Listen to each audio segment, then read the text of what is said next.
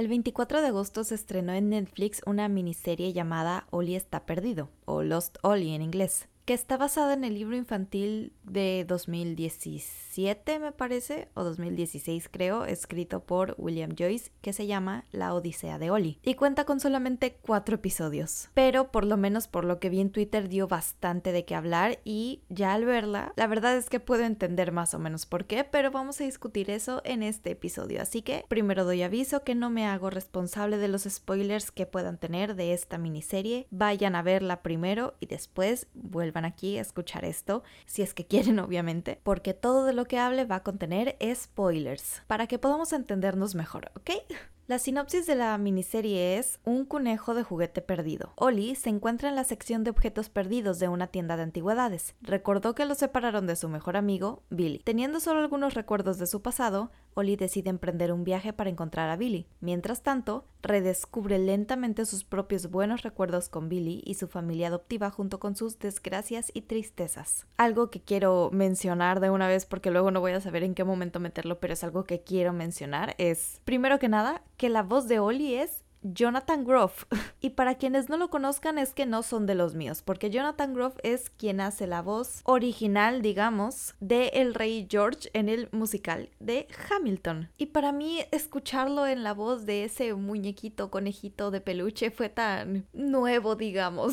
Me costó tomarlo en serio, me costó acostumbrarme a que no era el rey George cantando. Pero esa ya es cosa personal, ¿no? Digo, ya que estamos, la verdad es que cuando empecé a ver la serie me costó un poco bastante terminar el primer episodio. Y no porque fuera malo, sino que no encontré un verdadero gancho que me animara a seguirla viendo de corrido, digamos, porque leí de muchas personas que se la aventaron en un solo día y que la consideran de hecho como una película muy larga. Que no estoy de acuerdo en eso, porque es cierto que cada episodio sí tiene, digamos, como estructura de película, pero por separado. Es decir, si quisieran compararlo con una película, lo más correcto de hecho sería decir como que son cuatro películas cortitas y no una sola película larga, porque así es como están estructuradas las series. Así como una película tiene el inicio, el desarrollo, el nudo, el problema principal donde todo colapsa y de ahí el desenlace y el final feliz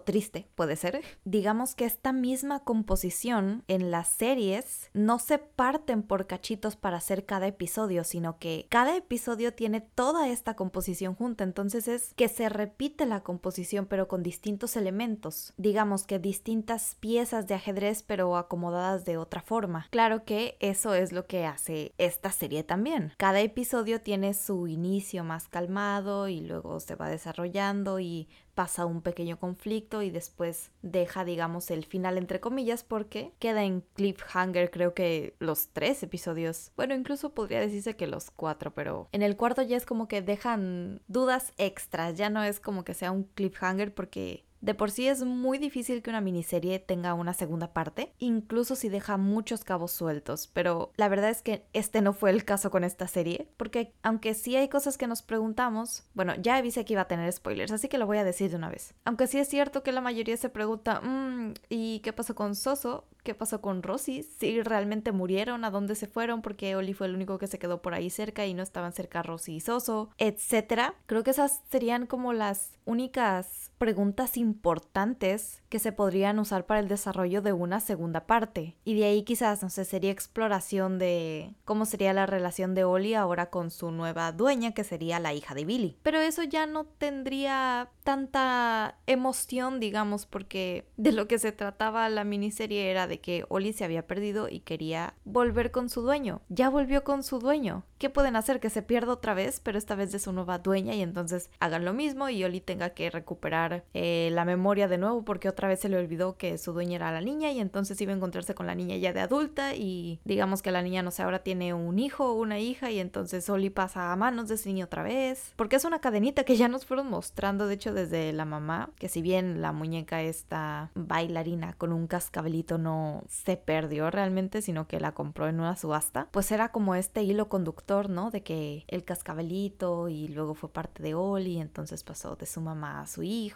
y, luego de Billy a su hija. Entonces no, el punto es que lo más seguro es que no haya segunda parte de esta miniserie. Entonces lo que vimos va a ser el final. Lo que ya está en Netflix ahora son los únicos que podemos considerar hechos dentro de la historia. Y para hablar de la historia, es un debate interesante porque obviamente no faltaron las personas que empezaron a decir, ay, es Toy Story pero oscuro, ay, es Toy Story pero con animación más realista y con personas en live action, ay, Soso es la versión no sé qué de Lotso, digamos, la versión más oscura de Lotso. Y también vi un montón de memes, la mayoría bastante buenos, no les voy a mentir, pero sí, siempre va a estar esta comparación porque, lo voy a repetir las veces que sean necesarias, a día de hoy ya no hay nada que sea 100% original. Las historias que vemos a día de hoy están basadas en otras historias, que estuvieron basadas en otras otras historias. Así que obviamente tiene influencia de Toy Story. ¿Qué pasa? Que el desarrollo fue distinto. Y de hecho, por más memes que hicieran con Soso y Lotso, vaya que hasta sus nombres rimas, no me había dado cuenta. Pero bueno, la verdad es que Soso fue el que en mi opinión salvó más esta miniserie. Porque hay que ser sinceros, a pesar de que de hecho es algo que no se ha visto muy seguido, entre comillas, esta historia de el juguete tal cual, que quiere volver con su dueño, no necesita ser un juguete para que estemos hablando de la misma historia en otros productos, que es a lo que me refiero. Por ejemplo, Bolt, la película de Bolt, la película del perro que es actor pero resulta que es una farsa, se pierde y que quiere volver con su dueña que es Penny. Sigue siendo el protagonista que se pierde y quiere volver con su dueño. Y de hecho si hablamos de mascotas hay muchísimos más ejemplos. Ah, de hecho está la película que se llama tal cual mascotas y que justo se trata de eso, del perro este... Eh, blanco con cafecito que quiere volver con su dueña. Entonces la fórmula sí que está más quemada que quién sabe qué. ¿Qué pasa? Cuando hablamos de juguetes, o de este tipo de historias más cursis, digamos, se suele recurrir a la animación porque son películas más dirigidas a niños, películas más infantiles. Claro, estamos hablando de juguetes y de niños y pues a quienes le interesan los juguetes, pues a los niños también que están viendo la película sobre niños y juguetes. Además de lo obvio de que sacan la mercancía más fácil porque son ya pues directamente juguetes y entonces solo tienen que replicarlos en la vida real y van a seguir siendo juguetes. Es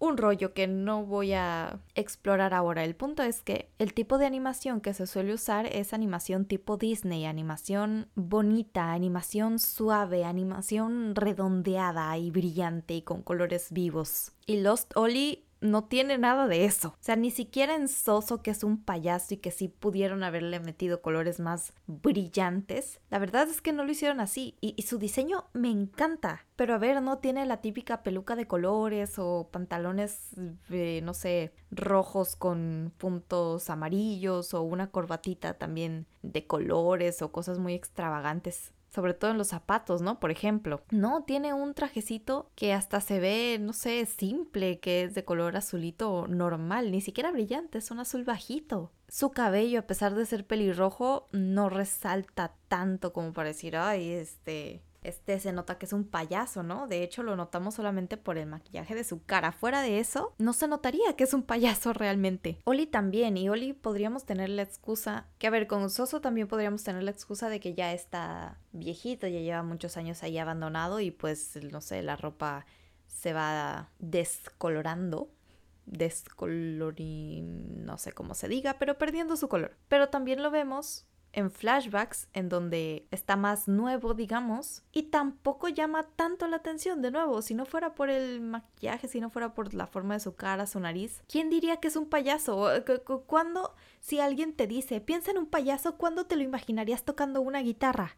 ¿Cuándo? Y con Oli también podríamos decir, bueno, es que está hecho con retazos de camisas viejas y de, no sé, faldas y telas así viejitas. Entonces es normal que si de por sí las telas ya estaban algo viejas y Oli lleva muchos años con Billy jugando y ensuciándose y demás, pues no va a estar muy colorido. Pero de todas formas, si esta historia hubiera sido en el tipo de animación Disney, digamos, aunque fueran retazos, Oli sería el muñeco más colorido del mundo. Saben, me recuerda en la primera temporada de Infinity Train hay un capítulo en donde está Tulip y Atticus y One One en una de estas cosas que son juegos grandes que traen como toboganes y tubos y eh, alberca de pelotas que ponen luego en los restaurantes como McDonald's para los niños, pero gigantes y de repente de ahí sale justo que es un conejo de peluche. Pero el conejo es muy colorido y también se ve como que tiene parches en eh, partes de su ropa, que los pantalones así son como de varias telas, pero las telas siguen siendo llamativas, siguen siendo telas, no sé, de rayas moradas con amarillas. Y el conejo, su piel, entre comillas, normal su color base es azul brillante y tiene en las orejas y una manchita en la cara que son rosas. Eso sería lo normal de ver. Entonces, lo principalmente llamativo, irónicamente, de Lost Ollie es que desde la portada vemos que aunque son juguetes no tienen nada que ver con lo que podría ser Toy Story. No tiene colores. De hecho, yo ya la primera vez que lo vi, no sabía que eran juguetes y nunca lo hubiera sospechado si es que no me ponía a analizar realmente qué es lo que estaba viendo y que decía,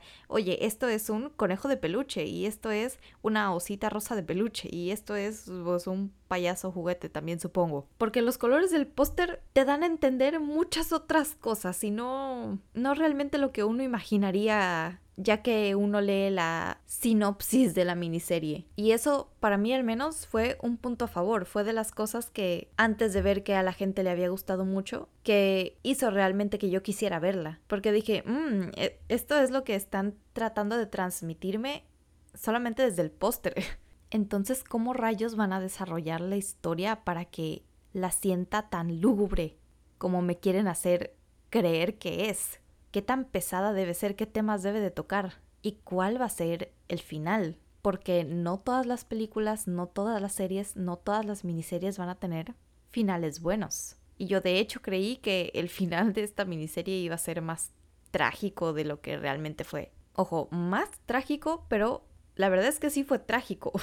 Las personas no lo ven así porque creo que no analizan un poquito más todo el tiempo que realmente pasó entre lo primero que vemos y lo último que vemos. Y como no es una historia que se nos muestre en orden cronológico, digamos, sino que tiene muchos flashbacks y empezamos perdidos igual que Oli porque no entendemos qué está pasando y las poquitas cosas que se nos mostraron a nosotros antes que a Oli, digamos, antes de que él fuera recuperando la memoria, fueron luego las mismas cosas que él iba recordando, entonces no hacía mucho que nosotros lo habíamos visto, pero él también recién lo estaba descubriendo. Entonces resulta que así como él empezó a armar su mapa con fragmentos de lugares de sus recuerdos para tratar de armar una imagen actual del recorrido que hacía con Billy. Algo así terminamos haciendo nosotros, tratando de cachar esos pedacitos de flashback que nos habían mostrado antes y que nos fueron mostrando después un poquitito más cada vez que Oli recordaba algo y tratábamos de nosotros acomodar eso para saber cuándo había pasado cada evento. La verdad es que la forma en la que trabajaron eso justo es algo que me gustó muchísimo y de lo que solamente tengo una queja, pero en un rato la digo. Pero sí, definitivamente tengo que decir que me gustó mucho ese juego, porque sabían lo que estaban haciendo. Uno se da cuenta de que fue intencional completamente. En partes como cuando los muñecos ya estaban en este parque viejo de diversiones y al mismo tiempo, entre comillas, estamos viendo también que Billy está entrando a ese parque. Y uno durante el episodio, antes de darnos cuenta de toda la tragedia que pasó después, que es de la que estaba hablando antes, del final trágico, antes de saberlo, nosotros estamos metidos en ese episodio, estamos preocupados por Oli. Ya vimos que Soso se volvió loco, y sabemos que está en alguna parte de ese parque de diversiones y sentimos que Oli ya está cerca de Billy. O sea, ya es el último lugar que tiene que recorrer para llegar casi a su hogar. Y sabemos del otro lado que Billy también está preocupado por Oli y que lo está buscando. Y que justamente por razones del destino llega al mismo parque en el que Soso tiene secuestrado a Oli. Y vemos que mientras Oli está atado y está siendo amenazado, Billy está intentando entrar al parque, porque pues obviamente está abandonado y está cerrado. No va a entrar así como así, pero lo está intentando. Sabemos que está cerca, que está a nada de que se encuentren. Eso es lo que sentimos nosotros y decimos, Billy, por favor, apúrate y encuentra una entrada para salvar a Oli. Que lo van a despellejar. Bueno, que lo van a desrellenar. Algo así. Que lo van a descoser. Y ya en el siguiente episodio nos damos cuenta de que eso fue falso.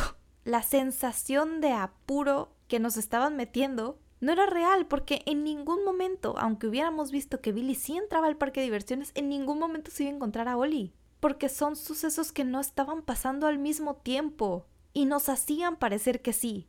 Yo cuando me di cuenta de esto, la verdad es que me di... primero me dio una ansiedad increíble porque yo sí estaba comiéndome las uñas diciendo, ay, por favor, Billy, apúrate. Pero también dije, ah, entonces esto lo hicieron a propósito, qué maravilla. Y qué forma tan cruel de jugar con nuestros sentimientos también, pero bueno, ese es otro tema, eso hace también que la serie sea buena. Así que estos juegos que hicieron en ubicar las cosas en el tiempo en nuestras cabezas, a puro flashback, pero sin decirnos qué era flashback y qué no, ah, me pareció espectacular.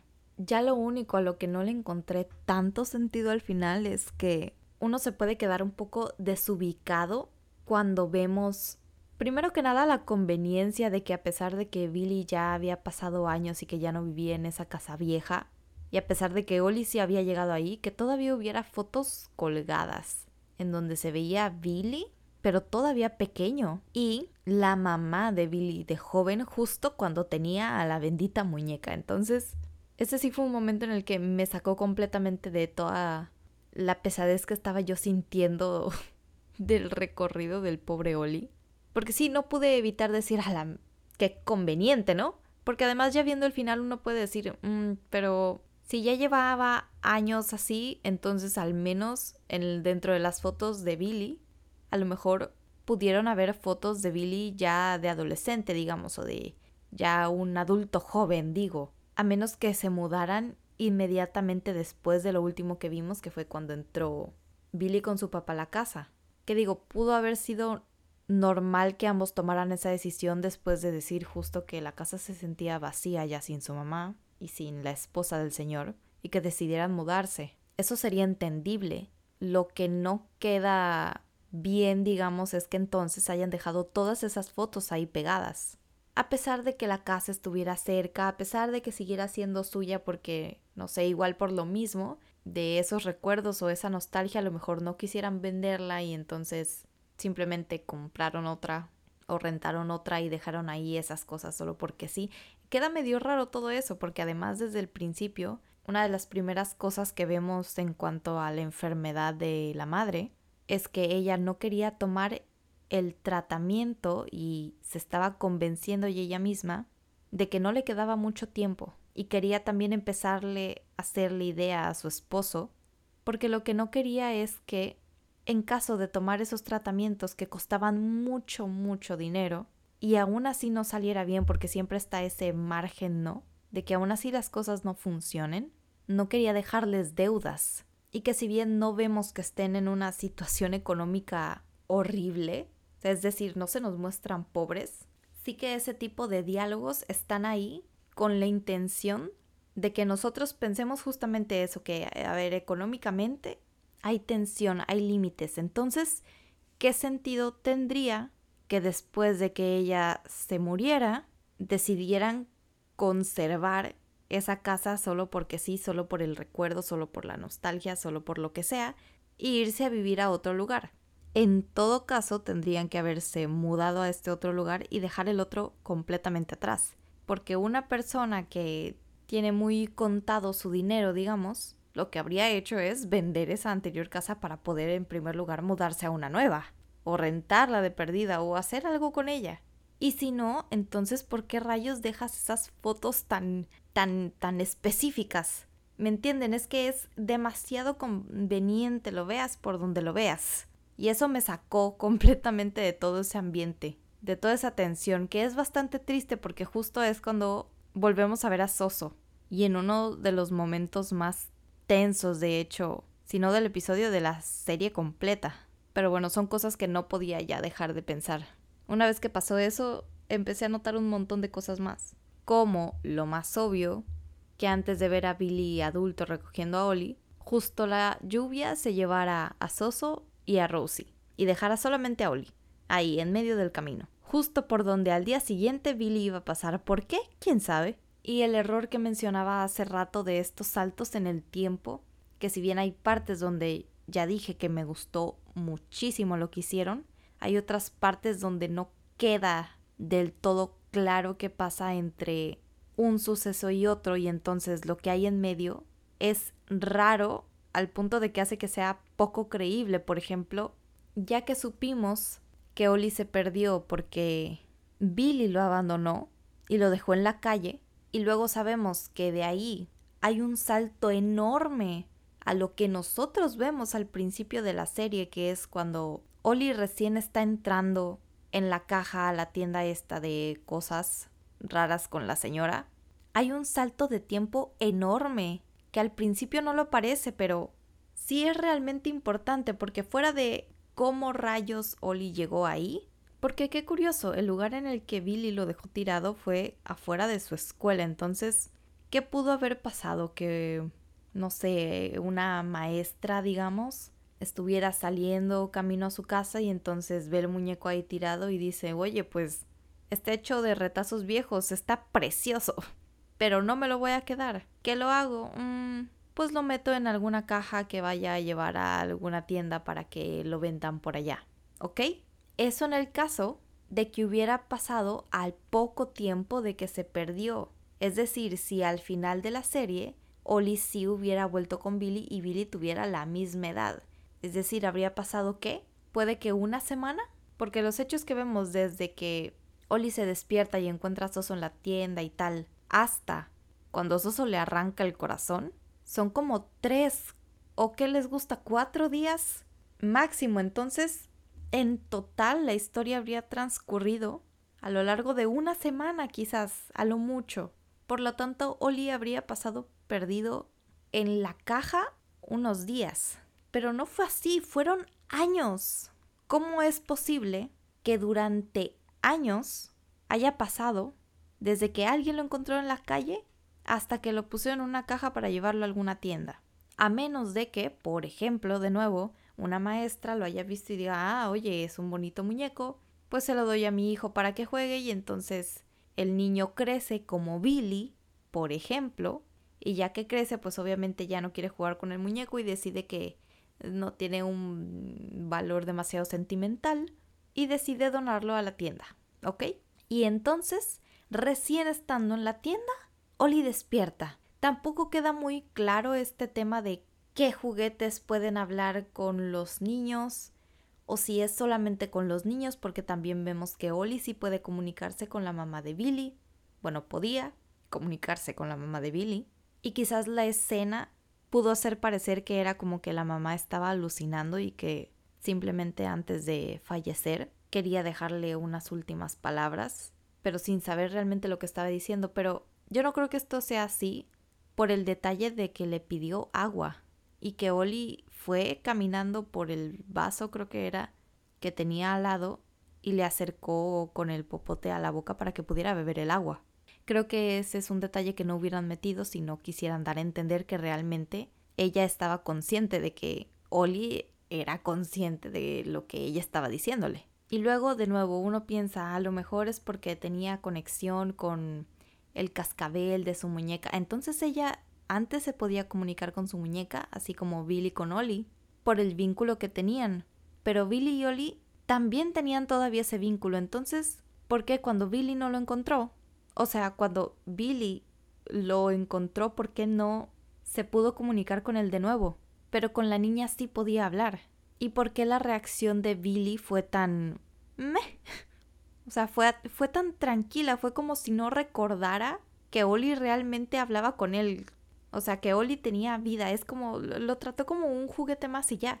Como un juguete de infancia, no como una persona. Entonces se le olvidó todo lo que pasó con él.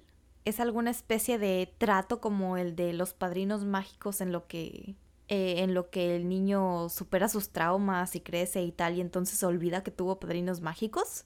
¿Y qué define, primero, si un juguete está muerto y muerto al punto de poder revivir, como por ejemplo Rosie, que en los flashbacks en lo que Soso está en busca de Nina y entonces le encuentra y está destrozada, pero entonces él simplemente la va costurando y le va poniendo, no sé, una pierna de lagarto, algo así, tenía un brazo de cactus, algo así.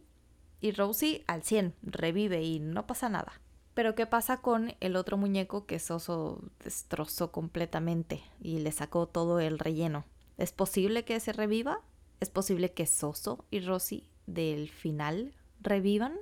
¿Y cómo es posible que Rosie todavía respiraba, entre comillas, o al menos veíamos que tenía conciencia cuando no tenía, por ejemplo, un brazo, pero que cuando le atravesó con una espada a Soso, Soso parecía que le hubieran atravesado el corazón o como lo que sería un corazón humano y entonces simplemente deja de funcionar y cae. ¿Realmente eso es suficiente para matar a un muñeco? Porque imagínense, por ejemplo, los peluches que están destinados a ser juguetes no de un niño, sino de un perro. Y un perro se la pasa mordiendo esos peluches. ¿Son peluches que ya están muertos? Es muy complicado el universo que quisieron construir y creo que al final tuvo más reglas que quizás en eso sí no estaban tan conscientes de que pudieron contradecirse muy seguido. Oli, cuando Billy lo abandonó, no estaba roto. Nadie lo lastimó, no se le estaba saliendo el relleno, no le faltaba un brazo, no le habían arrancado el cascabel del corazón, simplemente se había alejado de Billy.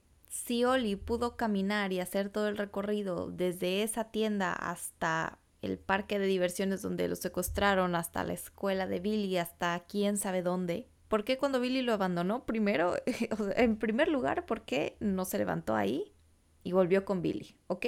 Pero en segundo, ¿por qué en ese momento se apagó? Y se apagó por años. Es como si hubiera entrado en un coma y se hubiera despertado en uno de los momentos más randoms en los que se pudo haber despertado, que es cuando estaba en la tienda ya saliendo de la caja. Y fue como si se hubiera echado una siesta de, de unas horas y entonces lo último que recordaba era Billy y que se acababa de separar de él. Y que sí, ya al final entendemos por qué es que tenía los recuerdos tan borrosos. Sí, se supone y nosotros también creíamos que había pasado hace poco. Pero no, es que habían pasado hace años. Y Oli estaba como apagado, como medio muerto. Pero ¿por qué pasó esto? ¿Y por qué se despertó justo en ese momento?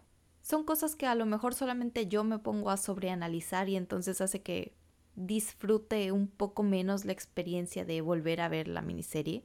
Pero pues son detalles importantes al final de todo. Para construir una historia tienes que desarrollar primero el universo en el que se va a construir y tener como una línea del tiempo individual de cada uno de tus personajes para que tengan coherencia.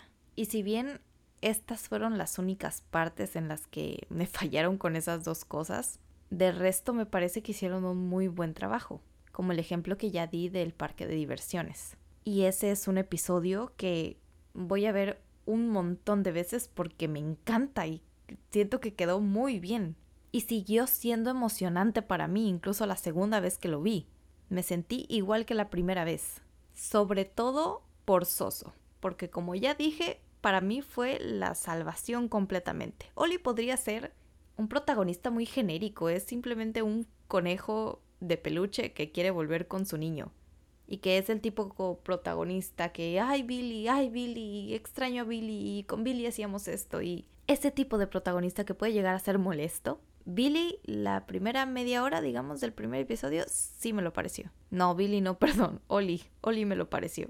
Y ya después no, ya después me pareció tierno, me pareció que era un niño que tenía, digamos, como la misma edad de Billy, que por eso se comportaba así. Pero eso quizás en parte también tiene que ver con lo que yo les dije que me costaba separarlo de el Jonathan Grove que yo veía en el musical de Hamilton y que pues es un adulto y me costó separarlos, entonces a lo mejor fue por ese choque en mi cabeza. Después de eso lo disfruté muchísimo. Cuando terminó el primer episodio yo le di inmediatamente al segundo. Y después del segundo yo ya quería ponerle al tercero y nada más no lo hice porque era muy tarde y yo tenía clases al día siguiente. Pero lo primero que hice al día siguiente después de clases fue verme los otros dos episodios de corrido. Porque ya necesitaba saber qué era lo siguiente que pasaba. Y fue por todo este tema de Soso. Que a ver, puede que no me crean si les digo que desde el principio yo sospeché de él, porque hay cosas, hay cosas en las que hay que fijarse incluso en la vida real, hablando ya seriamente, tú si conoces a alguien, cada mínimo detalle, cada cosita que haga que parezca mínimamente sospechosa puede tener una razón de ser. Esas típicas red flags que se pusieron ahora de moda, en TikTok sobre todo, que es más que nada para parejas tóxicas y todo eso, pero hay personas que son tóxicas en general, ¿ok?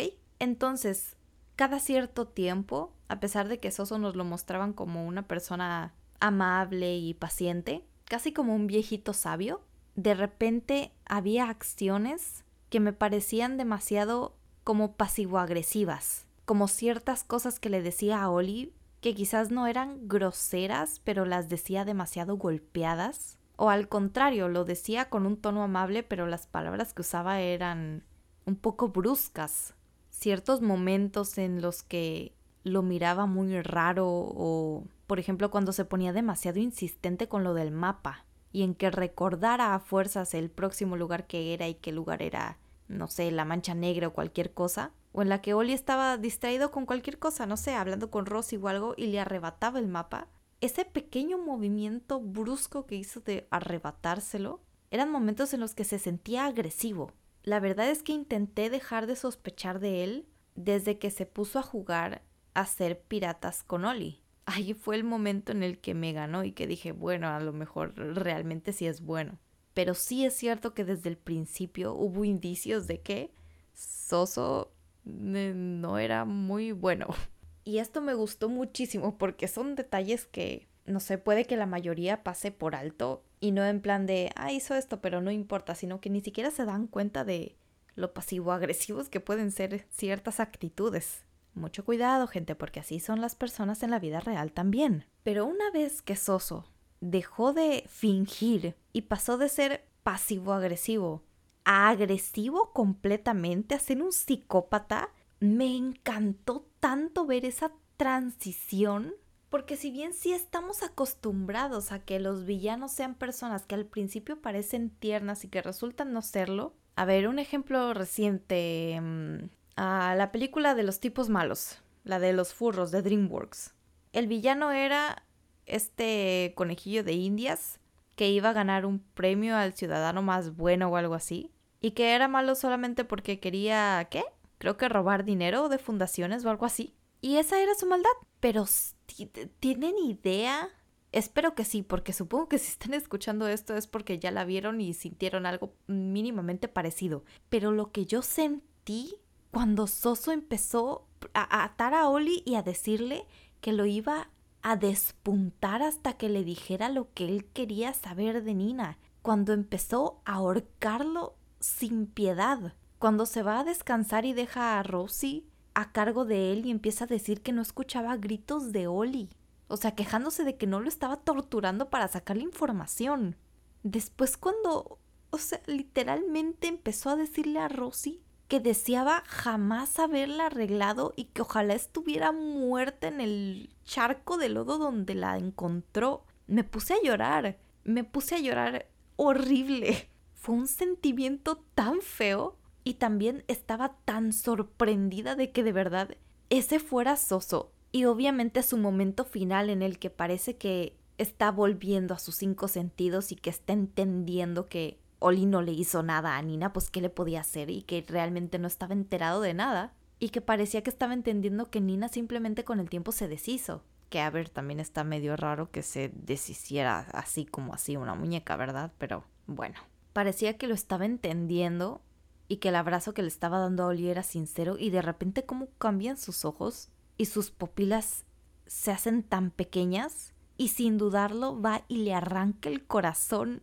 de cascabel a Oli. Eso fue lo más increíble que haya visto en alguna serie de este tipo. Sobre todo alguna serie que contenga animación.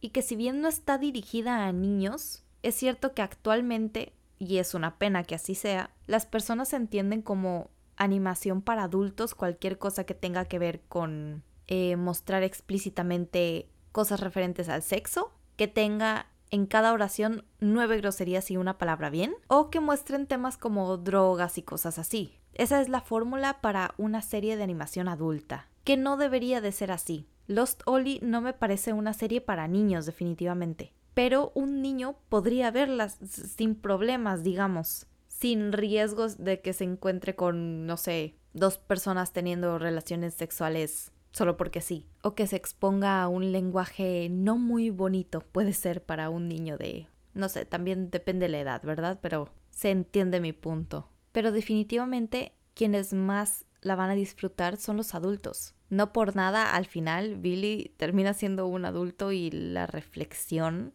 es de parte de los adultos que serían la mamá de Billy en el pasado y lo que es ahora Billy en la actualidad. Toca temas muy tristes pero muy bonitos al mismo tiempo. Y digo bonitos en plan, me alegra ver este tipo de temas en este tipo de productos, como la pérdida y el tener que y tener que madurar antes de tiempo, pero también lo que significa realmente madurar y que no hay una forma correcta de hacerlo. Que no llorar no significa no ser fuerte, por ejemplo.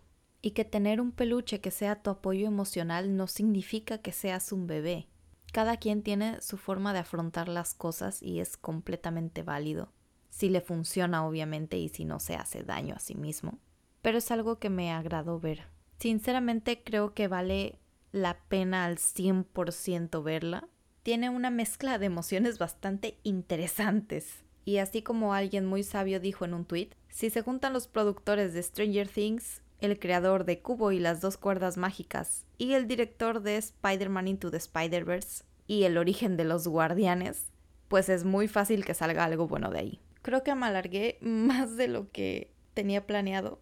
No, no creo me alargué más de lo que tenía planeado, así que lo voy a dejar hasta aquí. Muchas gracias por escucharme si llegaste hasta aquí, a pesar de no ganar nada haciendo este podcast. La verdad es que sigue siendo muy importante para mí y es algo que no voy a dejar de hacer porque es mi pasatiempo y es mi forma de desahogarme de todo lo que vea y que significa algo para mí. Así que lo aprecio mucho a todos los que le dan su corazoncito o su retweet en Twitter Muchas gracias. Y ya está. Nos vemos hasta la próxima semana, donde estoy segura de que voy a hablar de la segunda temporada de Be Poppycat. Así que digo, les aviso para que la vayan viendo, por favor. Porque no me gusta que escuchen esto sin haber visto las cosas de las que estoy hablando, porque entonces no se va a entender completamente lo que estoy tratando de analizar y entonces siento que sigo hablando con una pared. Pero bueno, si no la quieren ver, y si no quieren escuchar el siguiente episodio, pues también están en su derecho, ¿verdad? Así que yo simplemente les aviso. Ahora sí, aquí lo dejo. Adiós.